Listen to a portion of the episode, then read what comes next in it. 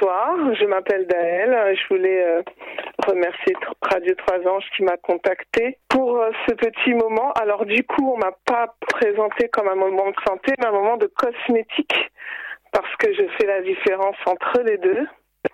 Donc du coup, ce soir, j'ai préparé plus euh, des soins de cosmétique que des soins de santé pour les soins de santé, euh, il faut quand même faire appel à des professionnels, c'est un peu plus difficile et compliqué, même si la cosmétique rentre quand même dans la santé. Si on a de bons cosmétiques, en général, on a une, la peau en tout cas est en meilleure santé.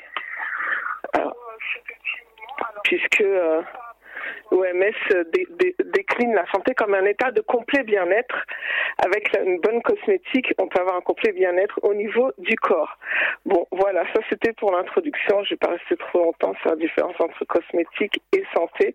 Mais en tout cas, je voulais remercier Radio Trois Anges pour euh, pour cette intervention de ce soir j'espère que ça va plaire à tout le monde. Euh, je suis un peu stressée, mais euh, mais euh, mais euh, ça va aller par la grâce de Dieu. Alors la Bible déclare que notre corps est le temple du Saint-Esprit. Cette semaine, j'ai eu euh, l'occasion de méditer ça dans, dans ma méditation personnelle. Et je disais, mais Seigneur, c'est fou. Tu ne dis pas que l'esprit est le corps du, le temple du Saint-Esprit?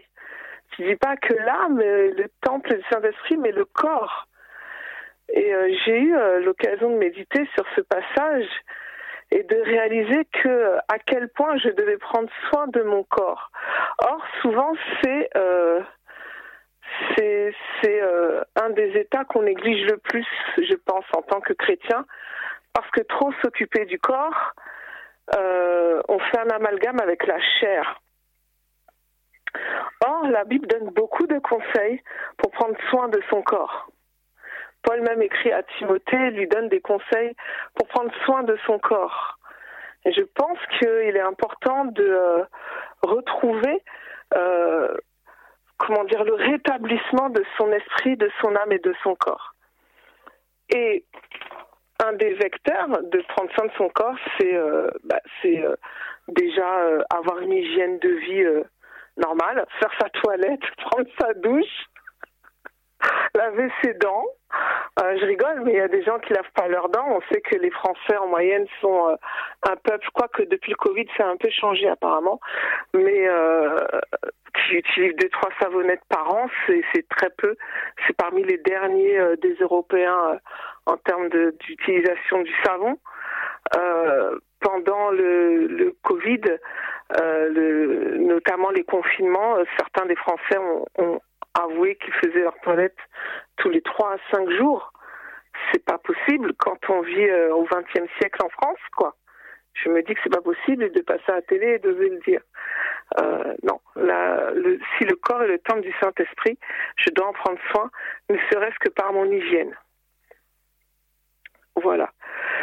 Et euh, j'avais envie de prendre un exemple très concret dans la Bible de quelqu'un qui a dû prendre soin de son corps. Et je vais même dire, on l'a forcé à prendre soin de son corps sans que cette personne le veuille. Et peut-être que certains d'entre vous l'ont deviné, c'est l'histoire d'Esther. Alors, euh, je suis un peu embêtée parce que c'est vrai qu'il n'y a pas de retour. Du coup, j'ai pas l'habitude de parler dans le vide. Comme j'ai l'impression de parler dans le vide. Alors, excusez-moi si je dis beaucoup e. parce que du coup, je ne sais pas si tout le monde me suit. J'espère que tout le monde me suit. Non, on te suit. ok, merci. Donc j'aimerais euh, parler ensemble des sœurs d'Esther. Je vais pas lire de la Bible parce que je pense que tous les auditeurs de Radio Trois Anges connaissent l'histoire d'Esther et je pense qu'avec les temps qui courent, ceux qui euh, je sais que dans beaucoup d'églises, je dirais même beaucoup de dénominations, le Seigneur a donné l'histoire d'Esther comme étant euh, ce que nous sommes en train de vivre aujourd'hui. Donc je pense que euh, tous les chrétiens éveillés, en tout cas ceux qui sont euh, ceux qui écoutent la radio Trois Anges et qui sont éveillés, ont lu ces derniers temps l'histoire d'Esther et au pire vont le lire ce soir ou demain parce que cette histoire révèle beaucoup de choses sur ce qui se passe aujourd'hui. Mais là, je ferme la parenthèse, donc je suis pas là pour ça. Mais j'aimerais qu'on revienne ensemble sur l'histoire d'Esther. Esther n'est pas une histoire romancée comme on peut le voir. Je sais qu'il y a des films sur YouTube, etc., où on nous montre une très belle histoire d'amour entre une belle femme et un jeune homme. C'est pas trop ça ce qui s'est passé. Quand on regarde la tradition juive, euh, la, la, la, vie d'Esther n'était pas euh, euh, à l'eau de rose, j'ai envie de dire. Reprenons un peu euh, l'histoire de cette jeune femme. C'est une jeune fille et certainement une adolescente. Elle est encore vierge lorsque le roi décide. Non, d'ailleurs, on va on va reprendre, excusez-moi, l'histoire dans dans sa chronologie. Il y a un roi qui s'appelle Assuérus ou Artaxerxès, en fonction des, euh, ça dépend des bibles que l'on a. Certains disent Xerxès aussi, mais c'est un roi qui a vraiment existé. Euh, si vous faites des recherches euh, dans Google, vous allez voir qu'il a vraiment existé. Et ce roi avait pour particularité d'être connu comme étant assez fou, assez sanguinaire, assez méchant il était tellement méchant ce roi et avec vraiment, euh, vous voyez cette folie là qui, qui peut accompagner euh, euh, certains hommes très puissants. Par exemple, je vais parler d'Hitler. pour moi, il y avait une forme de folie. Vous voyez, c'est ces hommes-là qui qui font des choses ignobles. Il était tellement fou, dans, il était tellement toujours en colère, toujours énervé. Il était très puissant. Il a gagné de très grandes guerres. Et un jour, il a perdu la guerre euh, à cause de, de, de, la mer, à cause de la météo, et euh, la mer n'a pas été favorable. Il a ordonné à tous ses, ses soldats de prendre le bateau et de taper la mer pendant des heures pour la punir de ne pas lui avoir permis de gagner une guerre. C'est pour vous dire la, la, folie de cet homme. J'ai pas envie de dire la bêtise parce que il était quand même sur le trône, mais c'est pour vous dire la folie de cet homme de mettre tous ces soldats sur la mer et de les ordonner de frapper la mer pour la punir. Ça n'a tellement pas de sens. Ça n'a tellement pas de sens. Si cet homme n'est pas dirigé par un esprit méchant, il n'y a pas d'autre explication en fait. C'est pour vous dire à quel point cet homme pouvait être fou ah, et méchant. Là, c'était juste contre la mer, c'est rien, mais c'est pour vous dire comment il pouvait être contre les hommes et les femmes qui l'entouraient. Donc il était marié avec une femme qui s'appelle Vasti, qui elle-même euh, n'était pas avait aussi ses on va dire ses travers de caractère, on va dire ça comme ça. Et Vasti est donc connue pour être une très belle femme. La Bible dit que il a fait un festin, ça a duré des, jours et des mois, je crois même. Il était ivre comme pas possible. Il faut vraiment voir que ils étaient ivres. C'était plus, le vin coulait à flot et il demande à Vasti, euh, enfin, il fait, euh, il demande à ce que Vasti vienne pour montrer sa beauté. Selon la tradition juive ou rabbinique, une des deux, je sais plus, montrer euh, sa beauté, c'était qu'elle devait se présenter toute nue devant le roi et ses, les nobles et, ses conseillers qui l'entouraient. Vasti ne pouvait pas le faire. Alors, Apparemment, elle était peut-être enceinte, mais c'est bon, ça c'est une autre chose. Mais vous imaginez une femme de son rang devoir se présenter nue devant un homme ivre et toute sa horde de conseillers euh, et autres. Ce n'est pas possible, il n'était pas possible pour Vasti de faire ce que le roi lui demandait. Combien même elle devait être en nuisette, ce n'était pas possible parce qu'ils étaient tous complètement ivres. Sachant en plus que son mari, le roi, était déjà d'un caractère assez, euh, je vous ai dit, colérique, méchant, etc elle risquait vraiment tout et n'importe quoi à être livrée parmi des hommes. Déjà, ça ne se faisait pas dans la culture que les femmes et les hommes soient mélangés, puisque d'ailleurs elle-même, elle avait fait une fête pour les femmes. Ça ne se faisait pas tout simplement. C'était hors contexte, hors culture, hors convention. Et en plus, si euh, on cherche dans la tradition juive, se, se présenter nue, c'est juste inadmissible, c'est juste impensable. Et elle était coincée. Dans tous les cas, qu'elle obéisse ou pas, elle était coincée. Elle se s'est retrouvée dans une situation euh, inappropriée. Parce qu'on l'aurait dit que c'est inapproprié, même si elle faisait. je vais vous dire pourquoi tout à l'heure je vous parle de Vasti et de sa beauté. Donc, elle n'a pas fait ça, et à juste titre, et elle se retrouve répudiée, complètement euh, chassée du royaume, chassée de, son royaume, de, sa vie, de tout, euh, parce qu'elle a fait quelque chose qui entrait dans les conventions de la reine qu'elle était. Et quelque chose de très surprenant, ne vous inquiétez pas, hein, j'ai parlé de la beauté tout à l'heure et des cosmétiques. Quelque chose de très surprenant, c'est que le roi commence à réaliser, mais j'ai fait une bêtise. J'étais peut-être un peu ivre, euh, j'ai vraiment fait une bêtise. Et ses conseillers lui disent, bah écoute, euh, t'as qu'à te remarier avec une autre femme. Mais alors, je ne sais pas si vous avez remarqué la main de Dieu dans cette histoire. Normalement, les conventions auraient voulu qu'il se marie avec euh, bah, une fille d'un roi. Tous ces conseillers, là, vous pensez pas qu'ils avaient des filles ou des nièces euh, à qui présenter au roi pour qu'il puisse se marier et faire des mariages de convention? À cette époque, c'est ce qu'on faisait. De toute façon, les rois ont toujours fait ça, des mariages de convention pour agrandir le royaume. On se mariait toujours avec une femme ou un homme qui pouvait nous permettre d'agrandir le royaume, d'agrandir notre puissance, euh, de montrer notre grandeur. Et là, aussi fou que ça puisse être, il n'y a pas un conseiller, en tout cas la Bible ne nous le dit pas, qui lui ait dit bah, écoute, euh, je vais te présenter ma femme, ou euh, il y a la fille de tel roi de là-bas euh, bah, que tu pourrais te marier avec, ou autre. Non. on lui propose de prendre toutes les belles jeunes filles du royaume, et puis bah, tu vas prendre celle la plus belle. Réalisez que ça n'a toujours pas de sens. Ça n'a pas de sens humainement parlant, mais Dieu est au contrôle. Dieu est au contrôle. Et la beauté, peut être euh, un, don de l'esprit, j'ai envie de dire. Alors je sais que je vais choquer les gens. Un don, parce que c'est vrai que euh, des fois on a tendance à associer la beauté à Jézabel et tout ça. Mais Dieu peut se servir de ça pour vous faire euh, accomplir le dessein qu'il a pour vous et pour tout un peuple. Et donc, on se retrouve avec une jeune fille qui s'appelle Adassa au départ.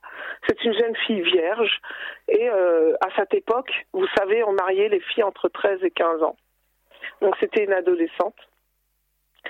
Et quelque chose de très euh, particulier euh, chez cette jeune Adassa, c'est certainement que c'était, entre guillemets, une fille pauvre. En tout cas, c'était pas une fille de la caste des nobles, c'était pas une une fille d'un, qui, qui, fréquentait euh, les rois ou euh, des souverains ou des suzerains ou ou peu importe. C'était entre guillemets, euh, j'ai envie de dire, une jeune fille des champs. En plus, elle a été élevée par son cousin. Alors, plus on avance dans les recherches, avant on hésitait entre le cousin et l'oncle, mais là, apparemment, elle a, les dernières recherches actuelles euh, on pencherait plus vers son cousin. C'est-à-dire que pour une raison qu'on ignore, euh, avant il y avait toujours un oncle pour vous prendre, et là pour une raison qu'on ignore, ça ils ont tous vraiment été tués, ça on estimait que c'était une bouche entre eux et on voulait pas s'occuper d'elle, et donc du coup le, cousin là s'occupait d'elle, euh, il a fait comme il pouvait. Mais c'est dire qu'elle a été élevée euh, un peu à la garçonne, un peu un peu à la vite fait, j'ai envie de dire, euh, parce que euh, bah, parce que ses parents étaient morts. Euh, vraiment, elle n'a pas pu bénéficier d'une bonne éducation de noblesse, j'ai envie de dire. Et elle a beau être belle, certainement qu'elle avait une peau entre guillemets à désirer ce que j'appelle une peau à désirer, c'est bah, certainement qu'elle avait des gerçures, certainement qu'elle devait aller au champ, peut-être qu'elle avait des mycoses aux pieds. Oui, oui, oui, j'ai envie de parler de tout ça parce que la Bible parle de tout ça. et j'ai envie de sortir un peu du schéma qu'on a de cette jeune Esther euh, si belle, si merveilleuse. Oh là là, ben non, elle avait peut-être des gerçures. Euh, et, elle avait peut-être des mycoses, euh, elle avait peut-être euh, des inflammations, euh, certainement, des piqûres d'insectes, de moustiques ou peu importe, sur son corps. Et j'aimerais aussi qu'on remette les choses dans leur contexte. À cette époque, l'eau était rare. Alors bien sûr qu'il y avait de l'eau, les gens avaient besoin de boire. Ce que je veux dire, c'est qu'on n'utilisait pas tellement l'eau pour les soins corporels l'eau coûtait entre guillemets cher, fallait faire des puits, etc. L'eau servait à se laver les pieds, euh, à servir de l'eau, à faire à manger, etc. Mais on n'utilisait pas l'eau comme nous aujourd'hui pour faire euh, des soins euh, quotidiens. Ça, c'est dans les films de Cléopâtre qu'on voit ça. mais ce n'était pas tout à fait la réalité. À cette époque-là, on privilégiait, pour prendre soin de la peau, on privilégiait plutôt les soins à l'huile. Et c'est une très bonne chose, les soins aux huiles végétales. Et c'est une excellente chose que le Seigneur a donnée à, l'humanité, les huiles. Moi, je pense que si le peuple a pu marcher 40 euh, ans dans le désert sans avoir les pieds qui enflent, etc., c'est parce que le Seigneur aussi leur a donné la connaissance des plantes qui les entouraient et de pouvoir se soigner avec. Parce que lorsqu'on fait l'étude des plantes et des fleurs, on va réaliser que ça pense à toutes choses. Toutes choses peuvent être guéries par les plantes et les fleurs et la pharmacopée euh, biblique, j'ai envie de dire. Bref, mais là je ferme la parenthèse.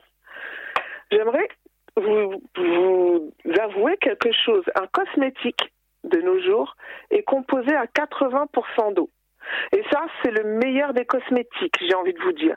Des choses bio, bien propres. En général, c'est composé de moins de pourcents d'actifs. 80% d'eau, ça veut dire seulement 20% d'actifs. C'est pas beaucoup. Et comme je vous dis, euh, des fois c'est 5% hein, quand j'ai les compositions. Des fois c'est 2.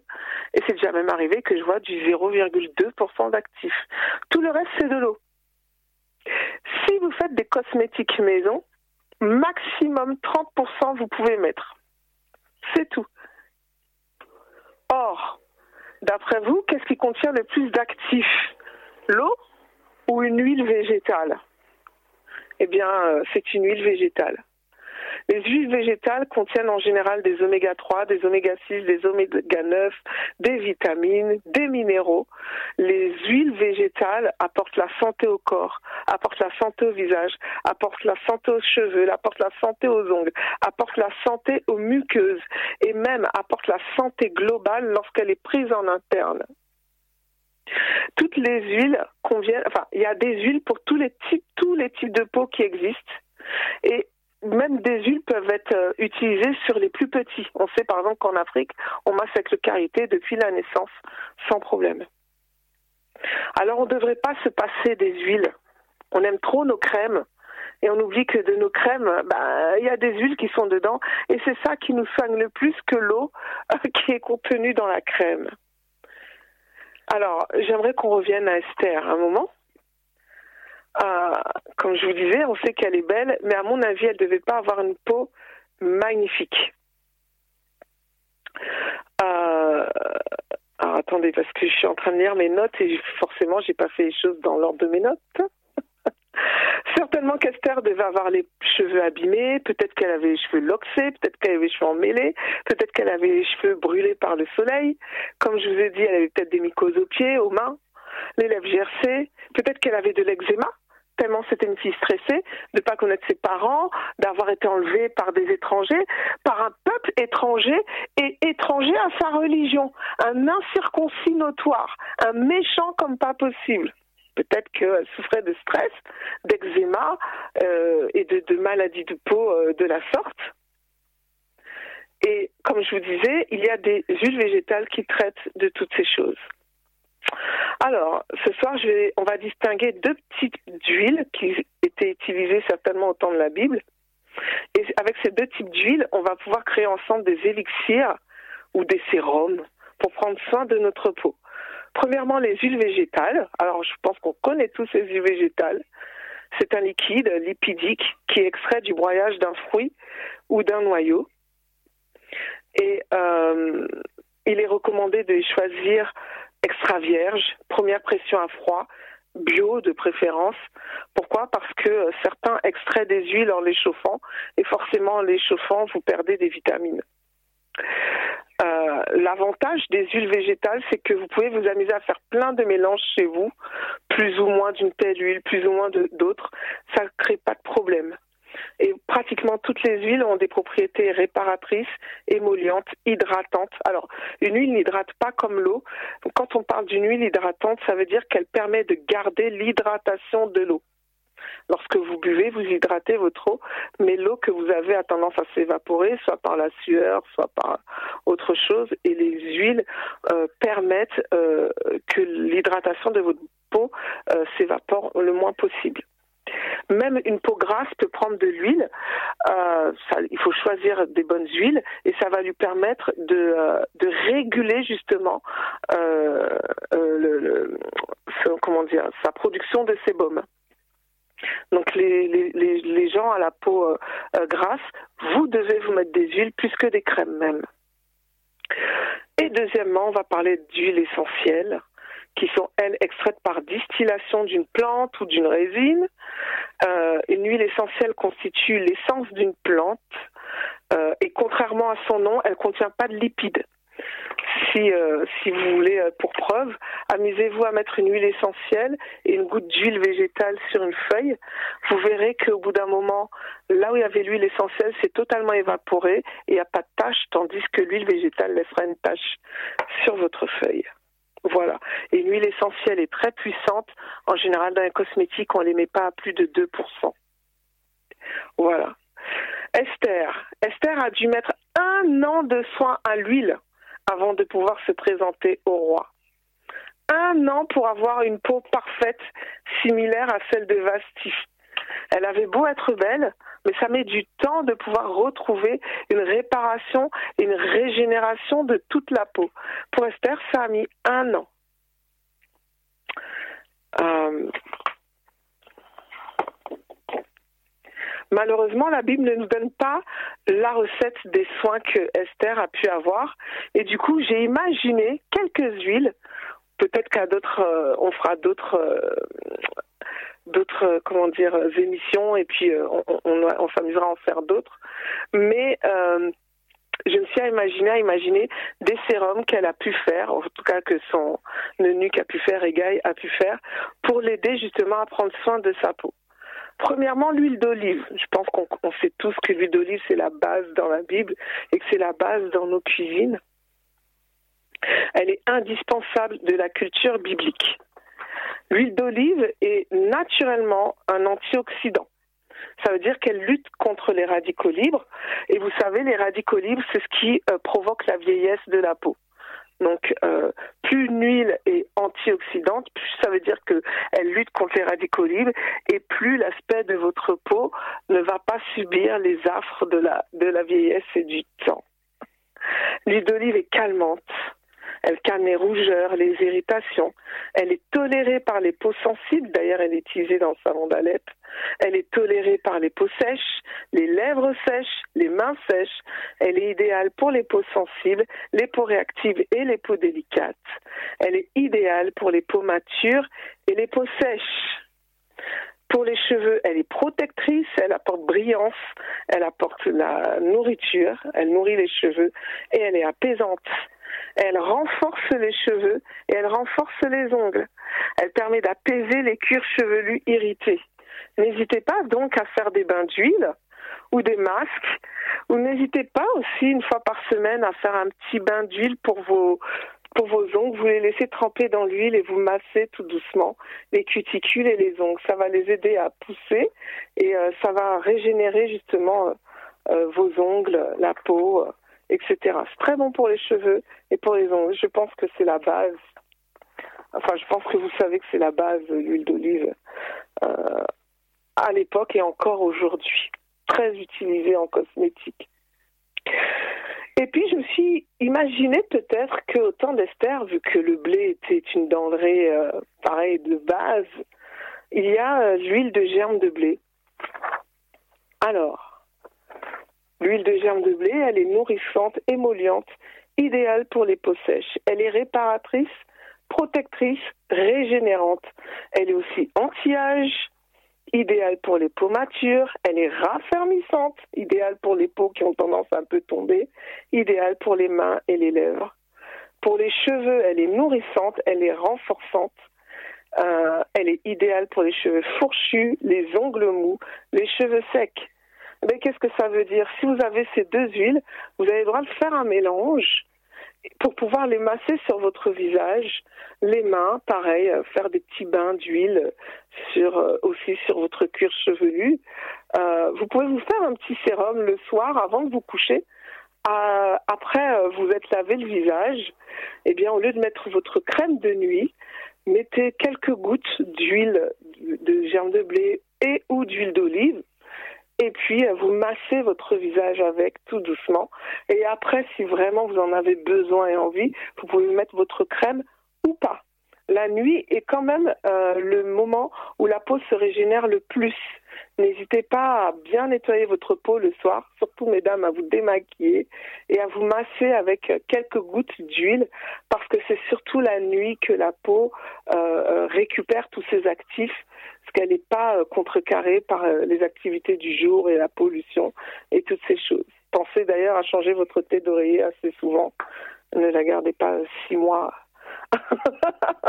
voilà, je rigole, mais bon. Voilà. Et il y a une autre huile que j'avais envie de vous présenter, c'est l'huile de dattier du désert. Alors la Bible ne parle pas d'huile de dattier, comme je vous disais, hein, c'est moi qui imagine ces choses. Mais comme l'huile de germe de blé et l'huile d'olive sont assez épaisses, eh bien, certaines peaux vont préférer des huiles un peu plus légères.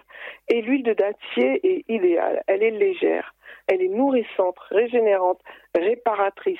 Elle est antioxydante. Donc, euh, rappelez-vous, tout ce qui est antioxydant, en gros, c'est anti-vieillesse. Elle est idéale pour les peaux sèches, pour les peaux normales, pour les peaux mixtes, pour les peaux acnéiques. J'ai pensé à cette huile parce que Esther, c'était une adolescente.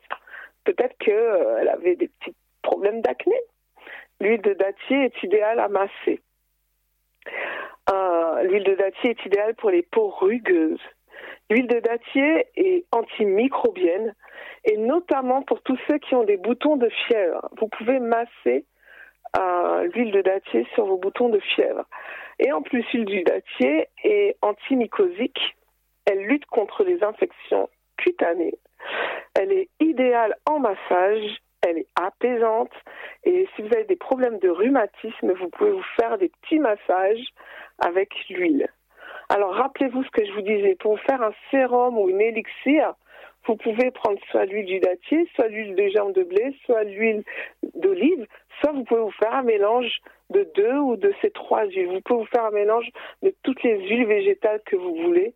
Euh, il n'y a pas de problème. L'huile de dattier est excellente pour les cheveux abîmés, secs, et notamment les cheveux qui sont souvent exposés au soleil.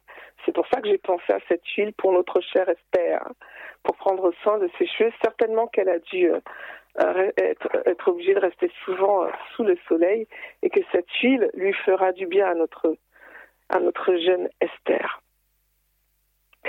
Et puis, je vais vous parler des huiles essentielles. Rappelez-vous, Esther, au départ, on nous dit qu'elle s'appelait Adassa.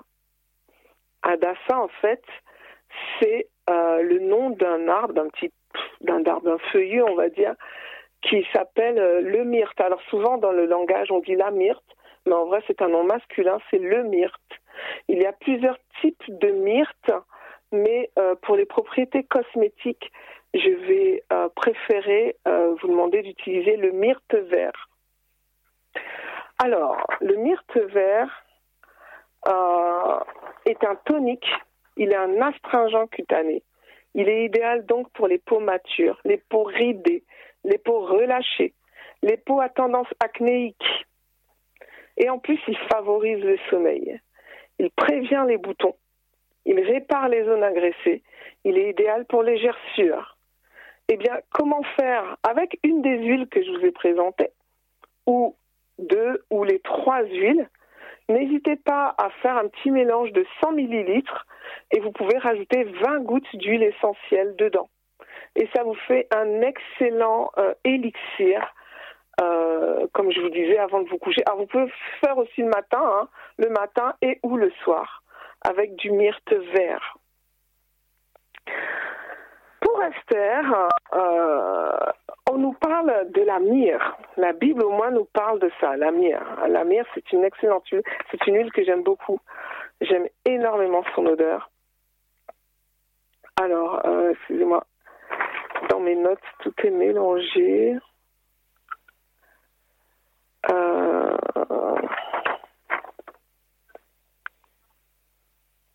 voilà, la myrrhe. La myrrhe est une, euh, est une, en fait, est une résine. Euh, en fait, il y a un arbre et on lui fait des, on, la, on taillade cet arbre et cet arbre, euh, lorsqu'on le taillade, il y a son, sa sève qui coule et c'est c'est la myrrhe en fait. C'est une c'est une résine d'un arbre en fait. Donc certaines huiles essentielles peuvent être très épaisses. Ce n'est pas de l'huile. C'est une erreur de langage de dire l'huile essentielle. C'est pas de l'huile. elle est réparatrice, elle est apaisante, elle est purifiante, elle est régénérante, elle est anti-âge, elle est idéale pour les peaux abîmées les peaux gercées et même pour les vergetures. N'hésitez pas à vous masser, par exemple, avec de l'huile d'olive euh, et de la myrrhe, et elle est calmante. Euh, les huiles, alors, dans le langage commun, les huiles qu'on cite dans la Bible, les huiles essentielles, on les appelle des huiles sacrées. Je connais des professeurs d'huiles essentielles qui ne sont pas chrétiens, mais respectent beaucoup les huiles essentielles citées dans la Bible et les appellent des huiles sacrées, donc la myrrhe, l'encens, euh, ces choses comme ça. Euh, et l'avantage de ces huiles dites sacrées, c'est qu'elles sont très puissantes. Il n'y a pas besoin de beaucoup de gouttes pour pouvoir les mettre euh, dans vos produits. Personnellement, je dirais un grand, grand, grand maximum de 15 gouttes pour 100 millilitres d'huile et vous mettez ça sur votre visage, vous massez ça le matin et ou le soir avec un flacon d'huile. Ce sera vraiment parfait pour vos problèmes de peau. C'est vraiment une huile excellentissime, une huile essentielle magnifique, très belle. Enfin, je dis belle, mais en fait, elle sent très bon. elle apporte vraiment quelque chose et en plus, elle est calmante. Ensuite, comme euh, Adassa ou Esther est une jeune adolescente euh, pleine d'acné. Bon, je, vous embête hein, quand je dis ça. Il y a une huile que je vais vous présenter, mais qui n'est pas dans la Bible et je pense pas qu'elle était connue. C'est l'huile d'arbre de, euh, ou arbre à thé. Ça, je, je donne ça parce que peut-être que des auditeurs sont adolescents parmi nous. Elle est L'huile de titri, mais peut-être que je la présenterai une autre fois, elle est antibactérienne, fongique, anti, antifongique, antivirale, antiparasitaire, anti-inflammatoire. Elle lutte contre les aftes, les abcès, les gingivites, les caries, les mycoses, les vaginites, la gale, la teigne. Elle purifie, elle assainit le cuir chevelu. Alors pourquoi pas lorsque vous faites votre bain d'huile avec l'huile d'olive ou une des trois huiles, rajouter quelques gouttes de titri pour euh, apaiser votre cuir chevelu et peut-être euh, lutter contre les champignons ou autres que vous pouvez avoir dans les cheveux. Euh, l'huile de titri, c'est un indispensable à avoir à la maison, l'huile essentielle de titri. vous, tous les jours, vous pouvez vous brosser les dents avec juste une goutte sur la brosse à dents. vous brossez votre bouche et après vous mettez votre pâte dentifrice et vous brossez votre bouche. je peux vous dire que je faisais beaucoup de d'aftes et ça n'arrivait pas à guérir. Euh, une fois que j'ai laissé tomber les médicaments et que j'ai utilisé juste cette goutte d'huile essentielle, euh, en deux jours, mes aftes partaient. Donc, euh, je suis une pro titui. j'ai presque fini là, je vois que l'heure est passée très vite. Donc une goutte d'huile essentielle, c'est vraiment une huile à avoir chez soi. Et pour toutes les personnes qui ont des problèmes d'acné, eh ben vous mettez une goutte deux fois par jour euh, sur les boutons et en général le lendemain, deux jours après, le bouton a déjà séché. Voilà, pur, je dis bien pur. Euh, j'ai envie de vous présenter une dernière huile qui n'a pas été présentée euh, dans le livre d'Esther, mais qui est très présente dans la Bible. C'est l'huile essentielle d'encens. Je ne peux pas parler de la myrrhe sans parler de l'encens. L'encens au Liban, euh, pareil, c'est une résine. Euh, donc pareil, elle est issue d'un arbre qu'on taillade et la sève, c'est euh, cette résine qu'on récupère et qui est l'encens. Elle est cicatrisante. J'aime énormément l'huile d'encens, je trouve qu'elles sont très bon. Elle est cicatrisante cutanée, réparatrice, régénérante. Elle lutte contre les peaux sèches, les peaux matures. Elle est anti-âge et contre les squames, c'est-à-dire les peaux qui pèlent euh, souvent en fait. Pareil, comme je vous disais, ces huiles dites sacrées, les huiles bibliques, 0,5%, ça fait 20 gouttes maximum dans votre élixir, dans votre sérum d'huile. Voilà, je vais arrêter là parce que mon temps, euh, voilà. J'aimerais, j'aimerais demander à mes auditeurs 5 minutes. Je vais dépasser euh, parce que j'ai à cœur de vous parler de quelque chose par rapport à ce que euh, la, personne qui était avant moi, je crois que c'est Michael, a dit sur les cheveux. Euh, moi, je m'intéresse aux huiles, aux plantes, etc. depuis plus de dix ans déjà, oh, à l'aise, hein, je pense, je compte plus les années. Et le Seigneur m'a montré euh, comment mon aventure a commencé. Euh, alors, je vous raconterai un jour mon témoignage. Mais mon aventure a commencé euh, parce que je cherchais des huiles pour mettre sur mes cheveux. Et euh, si vous connaissez Paris, j'ai fait tout château d'eau et tout château rouge parce que je cherchais une huile d'une certaine marque africaine parce que voilà, je voulais la pharmacopée africaine et euh, j'ai cherché cette huile. J'ai fait toutes les rues de Saint-Denis et de Château-Rouge. J'ai trouvé des produits de cette marque, mais pas le mélange d'huile que je cherchais. Et la nuit même, j'ai eu un rêve. Et je savais que ce rêve venait de Dieu. Euh, je vais résumer le rêve. Euh, j'ai eu plusieurs rêves où le Seigneur me parlait des cheveux et de l'importance des produits que je devais mettre dans ma tête.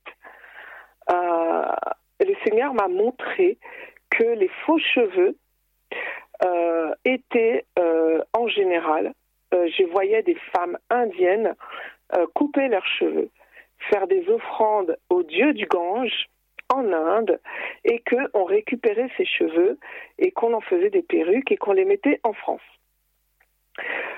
Et lorsque j'ai fait mes recherches, j'ai vu que c'était, plus qu'un rêve, j'ai vu que c'est exactement ce qui se passe. C'est que ces femmes font vraiment des, des sacrifices, entre guillemets, à leur Dieu euh, et l'offre notamment aussi aux Ganges et qu'on récupère ces cheveux-là. Et le Seigneur m'a montré dans ce rêve, et j'ai fait des recherches par la suite qui ont confirmé tous ces rêves que j'ai donnés. Le Seigneur m'a montré que euh, le cheveu, c'est un des produits du corps humain euh, dans lequel euh, l'ADN est inscrit. Qu'est-ce que ça veut dire? Ça veut dire que sur une, chaîne de, sur une scène de crime, vous faites le crime parfait, mais on trouve juste un cheveu un poil de vous, on sait qui vous êtes. On vous retrouve. Et dans ce rêve, le Seigneur me montrait que même après la mort, le cheveu demeure encore très longtemps. Et même après la mort, on peut retrouver mes cheveux. Et regardez, on a retrouvé euh, Ramsès ou Toutankhamon, etc. Des bouts de cheveux. On arrive à reconstruire leur ADN, à reconstruire leur visage, à voir s'ils sont noirs ou blancs ou euh, etc. Rien qu'à cause de, des cheveux. Et le Seigneur me montrait ça. Et donc le Seigneur me montrait qu'il y avait des réalités spirituelles à mettre des faux cheveux dans sa tête. Euh, il faut savoir que ces femmes indiennes, euh, qui font des euh, qui font des, sacrifices hein, font partie de la caste en Inde. Il y a plusieurs castes et la caste la plus pauvre, la plus dégueulasse, la caste vraiment que ils ont droit qu'à nettoyer les fientes de pigeons par terre. On les méprise. C'est la caste des intouchables. Ça s'appelle la caste des intouchables. Cette caste-là est la plus basse en Inde et vous pouvez pas, si vous êtes intouchable, c'est mort pour votre vie. Vous pouvez pas monter, vous pouvez rien faire, vous êtes condamné à la pauvreté, à la misère. Et le Seigneur m'a montré dans un rêve que lorsque je viens et que je mets une perruque, pourtant, vous savez, je mettais pas de perruque. Hein. Le Seigneur m'a alerté sur les cheveux alors que moi je mettais pas de perruque. C'est très marrant. Je n'ai jamais fait de tissage. Jamais. Et le Seigneur me montrait que les gens qui font des tissages, qui mettent des perruques, etc., avec ces cheveux-là dédiés à ces dieux-là, eh ben que si vous avez des problèmes dans votre vie, de misère, d'argent, euh, etc., c'était lié à l'ADN que vous accrochez à vos cheveux, puisque l'ADN de ces femmes-là, avec toutes les réalités spirituelles, vous les cousez sur votre propre tête vous attachez votre destinée à la caste des intouchables. Voilà, donc j'avais dit que je prenais cinq minutes, donc je vais pas durer plus longtemps. J'aimerais vraiment faire comprendre aux auditeurs de Radio Trois Anges, ceux qui aiment bien utiliser les faux cheveux. Je comprends que c'est une vraie réalité spirituelle.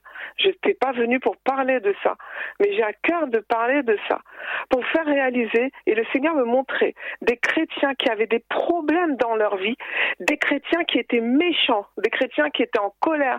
Je voyais une femme qui est en colère, et pourtant que je connais qui est très gentilles et c'était au-delà d'elles en fait. Des chrétiens qui vivaient une misère. Ils perdent tout le temps leur argent. Il y a toujours un rappel d'argent. Ils n'arrivent jamais à s'en sortir dans leur vie et le Seigneur me montrait que c'est à cause de ces faux cheveux qu'ils mettent dans leur tête. Et le Seigneur me montrait que ça touchait beaucoup les Noirs et, le Seigneur me montrait que ça commençait à toucher beaucoup les personnes blanches et euh, que ça allait venir beaucoup vers les, euh, les euh, Asiatiques. Et effectivement, c'est ce qui se passe. Maintenant, ça commence à être la mode. Toutes les stars, entre guillemets, de type caucasienne mettent des faux cheveux, alors qu'avant, ils touchaient pas trop à ces choses. Voilà. Donc, j'aimerais vraiment dire à quelqu'un, si tu as des problèmes, mets-toi la lumière du Saint-Esprit et je suis sûre que le Seigneur t'éclairera. Le jour où tu te débarrasseras de ces faux cheveux, je te promets que tu vas te débarrasser de beaucoup de problèmes dans ta vie. Voilà, j'ai largement dépassé, donc je vais arrêter là. J'espère euh, vous avoir fait du bien et euh, ben, je vous dis peut-être à bientôt.